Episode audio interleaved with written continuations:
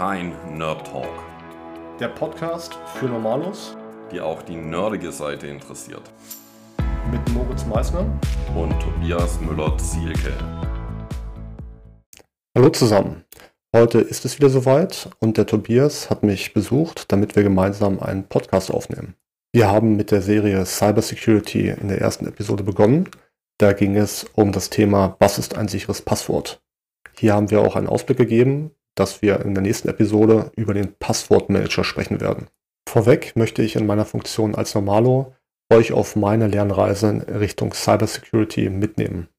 Cybersecurity ist mittlerweile ein Thema, das uns alle betrifft. Jeder von uns hat mittlerweile ein Handy, einen Laptop, vielleicht auch ein Pad, ist beruflich viel im Internet unterwegs und da kann man sich dieser Frage, wie bin ich sicher unterwegs im Netz, eigentlich nicht mehr verschließen. Für fast alle Dienste, die wir verwenden, müssen wir einen Benutzernamen und ein Passwort angeben. Und hier war mir schon lange bewusst, dass ich nicht den richtigen Weg gegangen bin. Ich habe oft das gleiche Passwort benutzt und regelmäßig nicht unterschiedliche E-Mail-Adressen verwendet. Also oft das gleiche Passwort und die gleiche E-Mail-Adresse.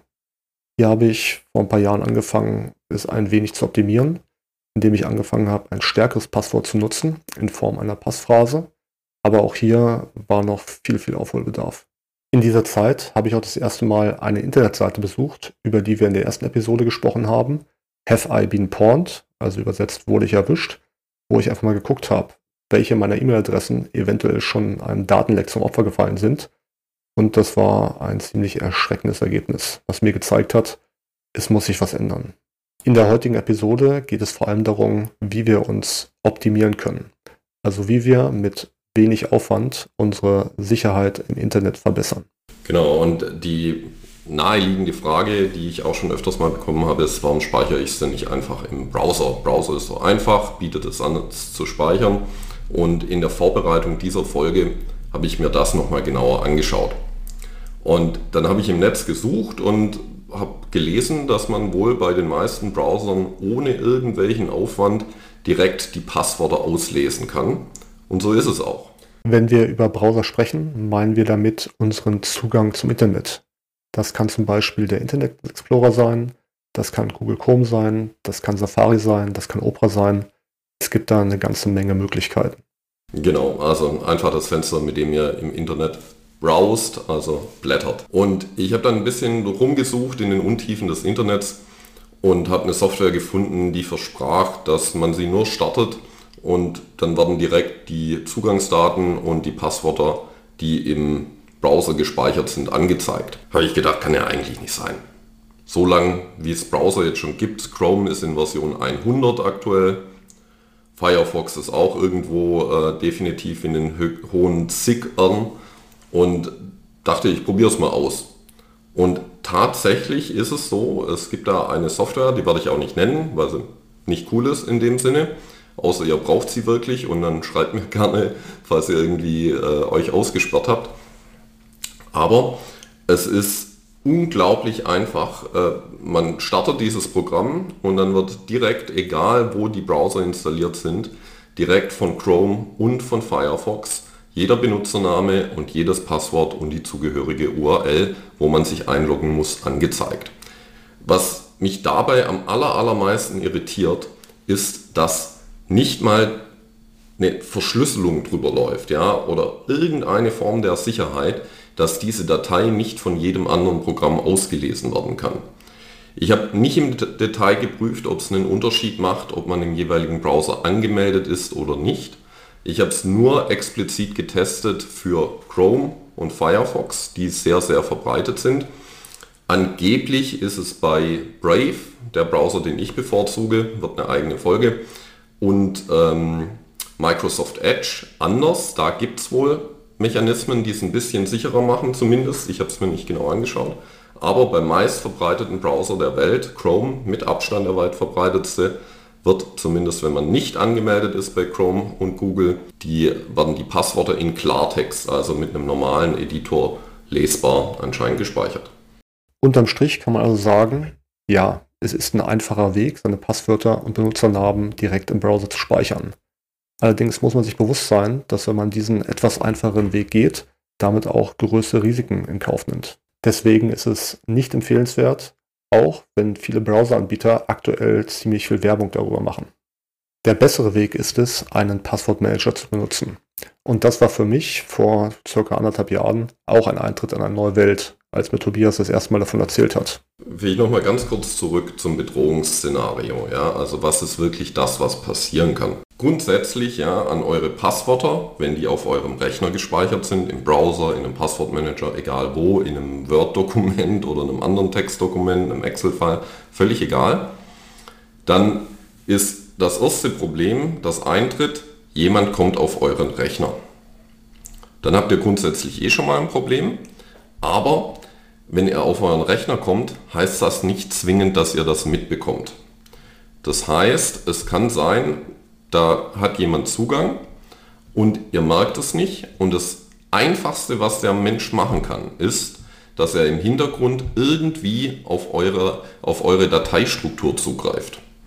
Und ich habe es auch nicht überprüft, aber ich bin mir sehr sicher, dass die Stellen, an denen die Passwörter von Chrome und, äh, und Firefox gespeichert werden, nicht besonders unterschiedlich sind zwischen den Versionen. Also der, äh, falls ihr die Passwörter im Klartext speichert, muss der Mensch nur irgendwie auf eure Dateistruktur kommen, genau diese Datei speichern, äh, sich klauen und hat auf alle eure Dinge Zugriff. Wenn ihr einen Passwortmanager benutzt, funktioniert das nicht mehr. Denn der Passwortmanager speichert eure Passwörter verschlüsselt. Das bedeutet, dass wenn der Mensch eure Passwortdatenbank klaut, muss er immer noch die Datenbank hacken. Und da gibt es diverse Sicherheitsmechanismen, wie man ihm das erschweren kann. Und hier knüpfe ich wieder an. Nachdem ich in die Welt Passwortmanager mit eingetaucht bin, habe ich sehr schnell gemerkt, wie viel einfacher es ist, im Internet unterwegs zu sein. Morgens startet mein Passwortmanager automatisch. Ich öffne ihn mit einem schwierigen Passwort in Form einer Passphrase. Und egal, wo ich im Internet unterwegs bin, ich kann mit wenigen Klicks mich anmelden. Auch wenn ich eine neue Website besuche, wo ich mich anmelden muss, hinterlege ich sofort meine E-Mail-Adresse, also Benutzername und mein neues Passwort im Passwortmanager.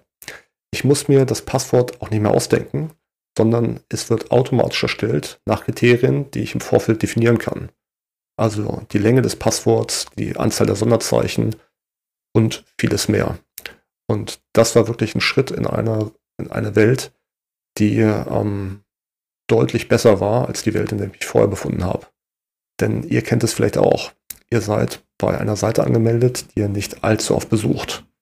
Und nach Monaten geht ihr wieder auf die Seite und fragt euch, was war der Benutzername, was war das Passwort. Ihr versucht es minutenlang, vielleicht manchmal auch 10 oder 15 Minuten, seid frustriert und müsst euch eventuell wieder komplett neu anmelden. Diese Situation gibt es bei mir nicht mehr, seitdem ich einen Passwortmanager benutze. Mit einem Passwortmanager musst du dir noch ein, bestenfalls schwieriges Passwort merken, mit dem du den Passwortmanager öffnest. In dem Passwortmanager selbst liegen alle eure Anmeldedaten, also Benutzernamen und Passwörter von den verschiedenen Diensten, wo ihr angemeldet seid. Und der Passwortmanager ist nicht nur auf meinem Laptop aktiv. Ich kann von meinem Handy und auch mein, von meinem Tablet auf meinen Passwortmanager zugreifen. Wichtig dabei ist schneller und auch sicherer. Ja? Es ist einfach definitiv die sicherste Lösung, möglichst verschlüsselt seine Passwörter zu speichern dann ist es kein Problem, schwere Passwörter zu haben, komplexe Passwörter, die schwierig zu hacken sind, wie wir es in der ersten Episode gesagt haben. Und das löst im Endeffekt das Problem der Datensicherheit. Ich würde jetzt, bevor wir Ihnen nochmal einen allgemeinen Überblick geben, kurz äh, für die Nerds, die sich vielleicht langweilen, so einen Ausblick geben, was ist die Lösung, die ich aktuell nutze und die ich vorschlage und die auch sehr gut funktioniert. Bei mir ist die Situation so, dass ich meine Passwortdatenbank in einer Cloud speichere. Diese Datenbank synchronisiere ich aber nicht auf die Endgeräte, sondern die ist immer nur in der Cloud. Auf dem Endgerät ist lediglich eine Schlüsseldatei. Diese Schlüsseldatei muss vorhanden sein auf dem Gerät, das die Datenbank öffnen will. Natürlich mache ich ein Backup von der Schlüsseldatei, die liegt aber auf einer hochsicheren Cloud außerhalb des äh, Google oder Microsoft Universums, wo normalerweise keiner draufkommt.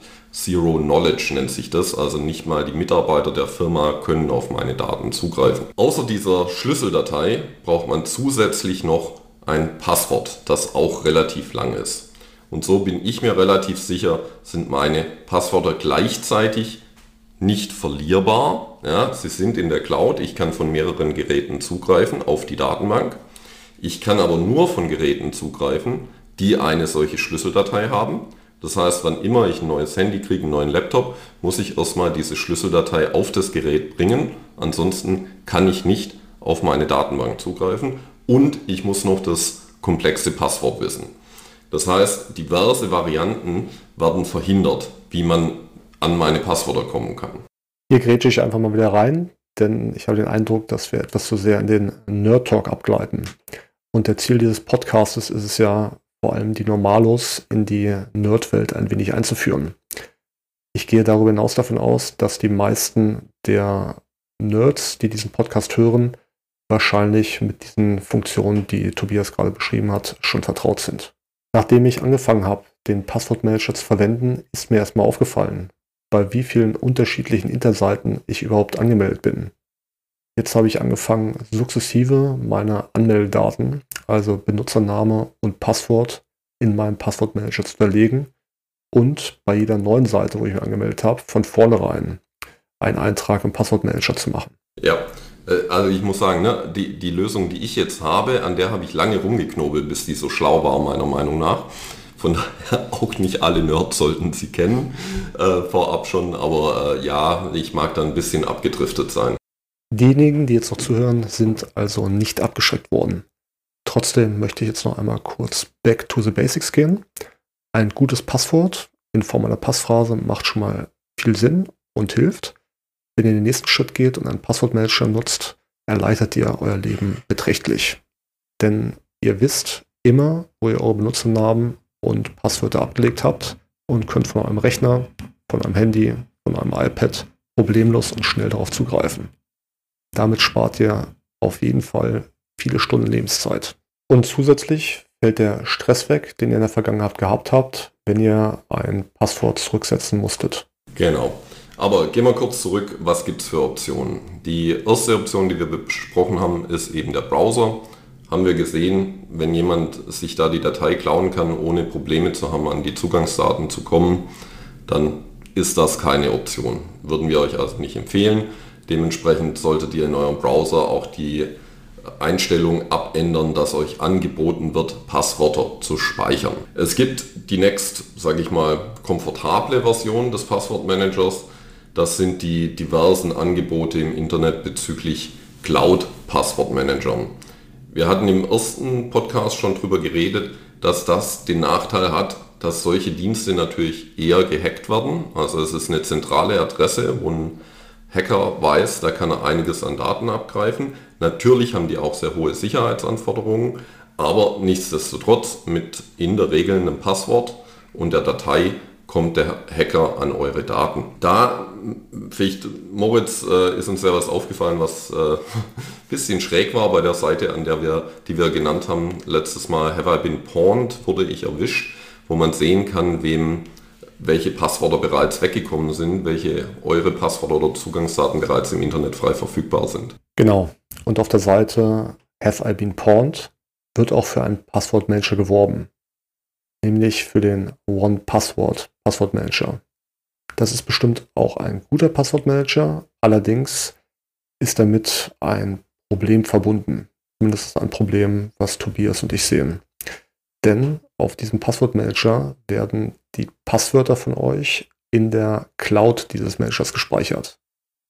Und da kann man sich natürlich schon vorstellen, dass so ein Passwortmanager, der die Anmeldedaten von Hunderttausenden von Menschen verwaltet, ein ziemlich lukratives Angriffsziel ist. Wir finden Passwortmanager besser, wo man die Datei, in der die Passwörter und Benutzernamen gespeichert sind, in einer lokalen Datei ablegt und sich dann selbst entscheidet, wo man diese Lokaldatei ablegen möchte.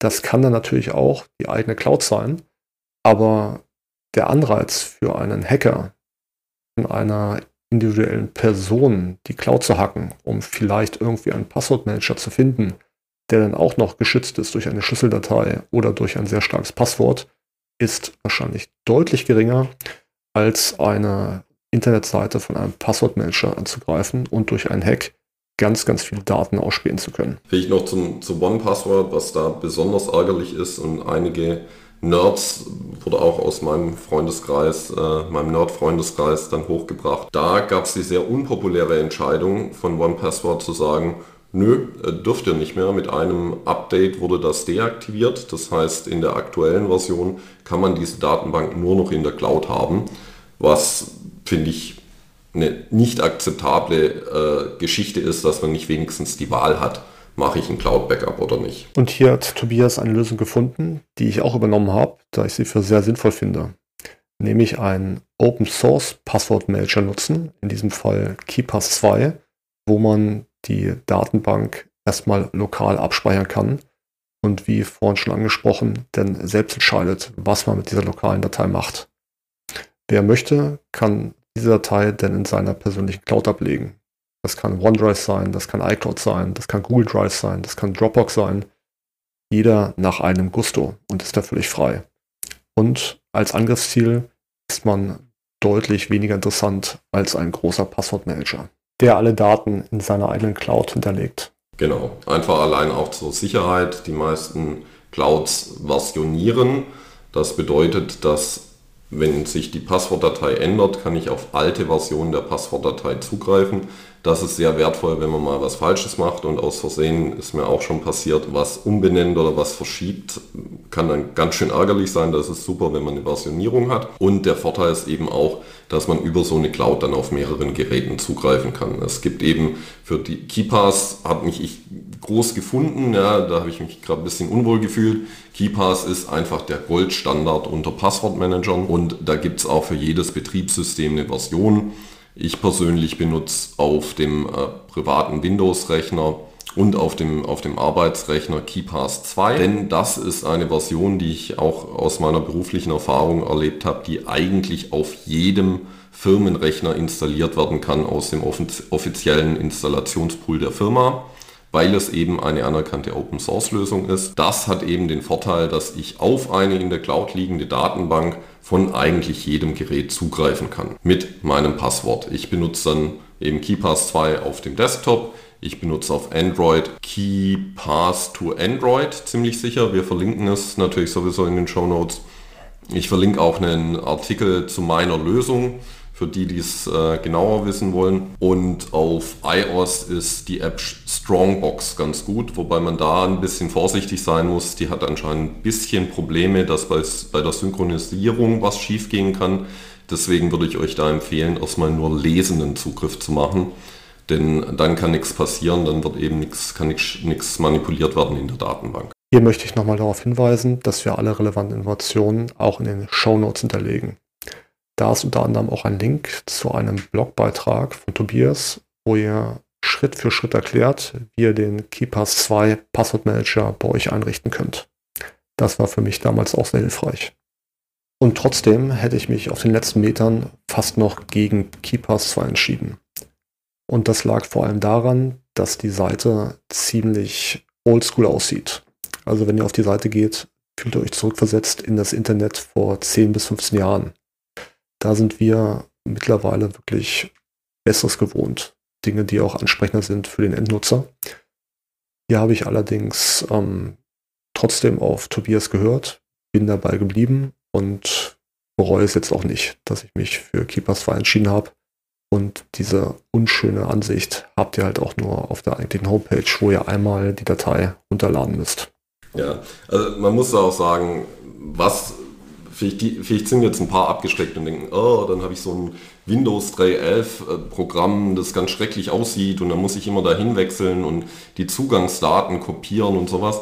Ganz im Gegenteil. KeePass, weil es eben, eben Open Source ist, wurde ganz unglaublich cool ausgebaut. Das heißt, wie sich das darstellt bei mir ist, dass ich wie bei einem Cloud-Anbieter, ähm, LastPass oder sonst was, habe ich im Browser ein Plugin. Dieses Plugin greift auf meine Passwortdatenbank von KeePass zu und wenn ich auf irgendeine Website gehe, sagen wir mal OneDrive, dann werden mir automatisch meine Passwort, meine Zugangsdaten vorgeschlagen. Ich wähle die nur noch Dropdown-Menü aus und dann werde ich direkt eingeloggt. Selbst wenn das mal nicht funktioniert, gibt es eine tolle Funktion in KeePass, wo ich einfach in das KeePass-Fenster wechsle, den Eintrag auswähle, Steuerung V für Einfügen drücke und dann wird automatisch im Passwortdialog das Fenster wird gewechselt und dann wird automatisch eingeloggt. Im Alltag sieht die Anwendung von KeePass jetzt wie folgt aus. Ihr startet morgens euren Rechner, wie ihr es wahrscheinlich eh macht.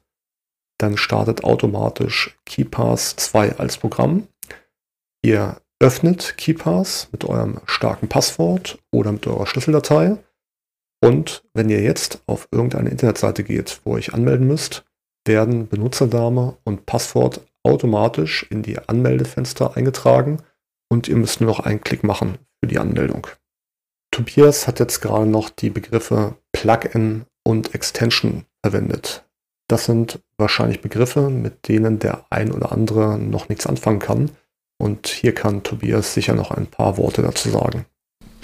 Ja, also äh, viele Softwarepakete und so auch KeyPass ermöglichen die Erweiterung der Kernfunktionen, also was das, Soft was das Programm nach dem Installieren mitbringt, durch sogenannte Plugins. Das sind kleine Zusatzmodule, die bestimmte Dinge machen. Bei KeyPass ist es eben so, bei KeyPass 2, dass man zum Beispiel die Anbindbarkeit an einen Browser herstellt, indem man eine Datei, eben das entsprechende Plugin, in ein bestimmtes Verzeichnis kopiert, dann KeyPass 2 neu startet, dann sagt KeyPass 2, ui, ich habe ein Plugin gefunden, das äh, binde ich mal ein und ab da ist dieses Plugin aktiv und kann genutzt werden, um vom Browser auf die Datenbank zuzugreifen.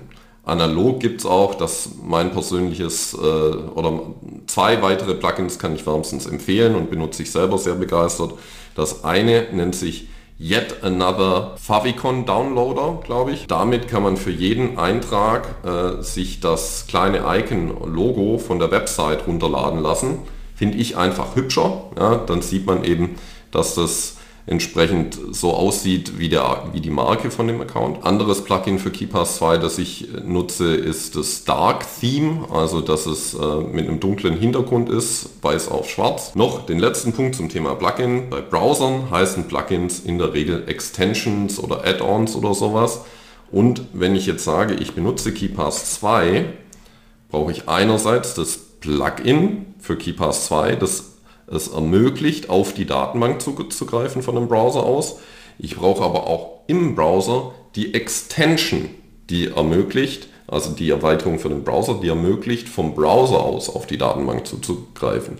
Und da empfehle ich persönlich aktuell die Extension Key, K-E-E, -E, die eben, muss man aufpassen, die versuchen euch auch einen Passwort-Cloud-Dienst zu verkaufen, aber sie unterstützen eben auch den KeePass 2 Standard und ermöglichen es euch mit einem sehr komfortablen äh, mit einer sehr komfortablen Extension bzw. Add-on von einem Browser auf die KeePass 2 Datenbank zuzugreifen. Jetzt habt ihr einen kleinen Exkurs in Bezug auf die Begriffe Plugin und Extension bekommen. Und das sind Begriffe, die euch nicht nur im Rahmen der Cybersecurity und des Passwortmanages begegnen, sondern auch in vielen anderen Bereichen wenn ihr im Internet oder mit IT-Produkten unterwegs seid. Jetzt habt ihr eine Vorstellung, was mit Plugin oder Extension gemeint ist. Und vielleicht ist euch jetzt schon aufgefallen, dass der Tobias gerade bei solchen Themen ähm, teilweise sehr verliebt in Kleinigkeiten ist und stark ins Detail geht. Ich verfolge da einen eher pragmatischen Ansatz und frage mich immer, brauche ich das wirklich? Grundsätzlich könnt ihr KeyPass 2 auch komplett ohne Plugins und Extension verwenden. Es ist dann nur ein bisschen umständlicher, weil ihr jedes Mal in die Datenbank reingehen müsst, gucken müsst, bei welcher Webseite möchte ich mich anmelden und dann jeweils den Benutzernamen und das Passwort herauskopiert und da einfügt, wo ihr euch anmelden wollt. Deswegen finde ich zumindest ein Plugin ziemlich cool, nämlich das Plugin, was dazu führt, dass wenn ihr auf die jeweilige Internetseite geht, die Anmeldefenster automatisch befüllt werden. Aber auch hier fangt erstmal an mit KeyPass 2, gewöhnt euch daran, kriegt ein Gefühl fürs Handling und ergänzt es Stück für Stück, wenn ihr es für nötig und sinnvoll erachtet. Bei weiteren Plugins, die der Tobias gerade beschrieben hat, wie soll mein KeyPass einen dunklen Hintergrund haben oder möchte ich, dass die Logos der jeweiligen Webseiten erlegt sind, da sehe ich das eher als eine Liebhabergeschichte. Und da könnt ihr schauen, wer es braucht oder ob ihr es weglassen möchtet. Ich mag die Icons von den Diensten und ich bin für maximale Usability, aber ja, man, man muss wahrscheinlich ein bisschen äh, detailverliebt sein hier und da, um das weiter zu optimieren. Gerade wenn man sich auf seine individuelle Lernreise zu einem neuen Thema beginnt, bin ich ein großer Fan davon, kleine Schritte zu machen. Denn wenn man alles auf einmal angehen will, ist man schnell überfordert, vielleicht auch frustriert und beginnt erst gar nicht. Deswegen würde ich euch hier nahelegen, wirklich kleinschrittig vorzugehen. Und so haben wir auch die Episoden aufgebaut. Dass wir gesagt haben, in der Episode 1 haben wir euch gezeigt, wie man ein starkes Passwort anlegt und warum das wichtig ist. In der jetzigen Episode bringen wir euch den Passwortmanager nahe. Und auch hier, fangt klein an, ladet euch den Passwortmanager runter, hinterlegt die ersten, ersten Benutzernamen und Passwörter. Und wenn das Handling funktioniert und ihr euch wohlfühlt, dann könnt ihr gucken, wie ihr das Schritt für Schritt noch weiter ergänzt und wie ihr auch die Informationen aus den folgenden Podcast-Episoden bestmöglich einfließen lasst. Noch ein Nachtrag, den ich nicht erzählen durfte im Nachbrenner, denn da hatte mich der Moritz abgeschnitten und gesagt, nein, nein, das gehört in die Passwortmanager-Folge. Denn es gab jemanden, der hat nach der Passwortfolge versucht, auf dem Mac KeyPass zu installieren. Und da empfehle ich in meinem Blogartikel KeyWeb. Und ich musste lernen und mit dem Blick des kritischen Hinterfragens habe ich es auch absolut bestätigt. Nein, KeyWeb ist nicht intuitiv bedienbar. Aber es ist trotzdem noch das Beste von vielen Übeln auf dem Mac und äh, ich werde auch eine kleine Anleitung bereitstellen, wie man da die Basiseinrichtung macht. Und damit kommen wir zum Call to Action. Bevor wir zum Call to Action kommen, habe ich noch eine kleine Ergänzung. Ich verwende nämlich den Passwortmanager nicht nur für meine Anmeldedaten. Auch andere relevante Informationen lege ich dort ab. Zum Beispiel meine Bankdaten, Nummern von Kreditkarten und vieles mehr. Die Rentenversicherungsnummer, jegliche IDs, die man halt manchmal einfach braucht. Ja. Kann man alles natürlich mit äh, hinterlegen. Ich habe persönlich auch zum Beispiel meine Lizenzinformationen drin. Also wenn ich bei irgendeiner Software einen Lizenzschlüssel zugeschickt kriege, dann landet der auch da drin in einem extra Ordner lizenzierte Software. An dieser Stelle möchte ich erstmal nochmal explizit den tollen Lightsaber Sound ankündigen, der jetzt gleich den Call to Action, also die Aufforderung, was ihr tun sollt, ankündigt und in Zukunft immer in den Folgen sein wird. Ja. Lightsaber Sound ab. Ihr wisst jetzt, was ein gutes Passwort ausmacht. Ihr wisst, was ein Passwortmanager ist und habt ein Beispiel für einen guten Passwortmanager bekommen, nämlich KeyPass 2. Ihr wisst auch, wie ihr einen Passwortmanager anlegt und benutzt. Und deswegen würde ich euch nahelegen, auch zeitnah damit zu starten, dass ihr die Energie, die ihr jetzt verspürt, direkt nutzen könnt. In der nächsten Episode wird es dann um das Thema zweiter Faktor also Zwei-Faktor-Authentifizierung oder Multi-Faktor-Authentifizierung gehen. Wenn euch diese Episode gefallen hat, wäre es richtig klasse, wenn ihr uns fünf Sterne auf Apple Podcast geben würdet und unseren Podcast abonniert, damit ihr direkt über neue Episoden informiert werdet.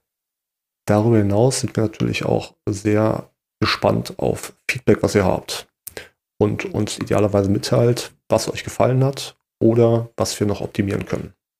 Genau. Und was Moritz vergessen hat, ist, wenn ihr jemanden kennt, der, bei dem ihr denkt, boah, der hat seine Passwörter nicht im Griff oder den interessiert es oder ich finde diesen Podcast geil, dann dürft ihr ihn auch teilen. Auf jeder Plattform, auf der ihr ihn teilen wollt.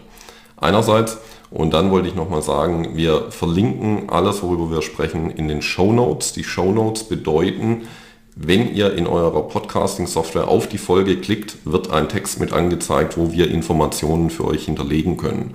Und da werden wir auch einen Link zu KeyPass hinterlegen, zu KeyPass 2.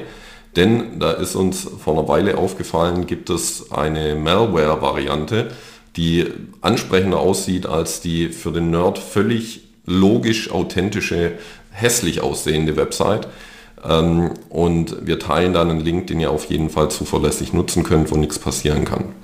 Malware kann man mit bösartiger Software übersetzen. Und hier versuchen Hacker natürlich auf unterschiedliche Wege an euch heranzukommen. Und eine Sache ist uns da vor kurzem aufgefallen. Hacker haben gesagt, naja, KeyPass 2 hat mittlerweile Namen und wird von vielen Leuten verwendet. Und auch Personen, die vielleicht gerade erst einsteigen, laden sich diese Datei runter. Deswegen haben diese Hacker einen sehr perfiden Weg gewählt und eine Domain angelegt, eine Webseite, die den ähnlichen Namen hat wie KeyPass. Nur das Kürzel war nicht .info, sondern sie haben .de verwendet. Personen, die jetzt auf diese Seite keepers.de gegangen sind und eine Software runtergeladen haben, haben hier Malware runtergeladen, die sie hätte schädigen können. Deswegen auch hier immer ganz genau aufpassen und gucken, ob es schon irgendwo Hinweise gibt, dass sogenannte Scammer oder Hacker unterwegs sind. Wenn ihr auf Nummer sicher gehen wollt, werdet ihr in den Show Notes die richtige Keepers-Seite verlinkt vorfinden. Vielen Dank, dass ihr heute dabei wart und ich wünsche euch noch einen schönen Tag. Und tschüss. Kein Nerd Talk. Der Podcast für Normalos, die auch die nerdige Seite interessiert.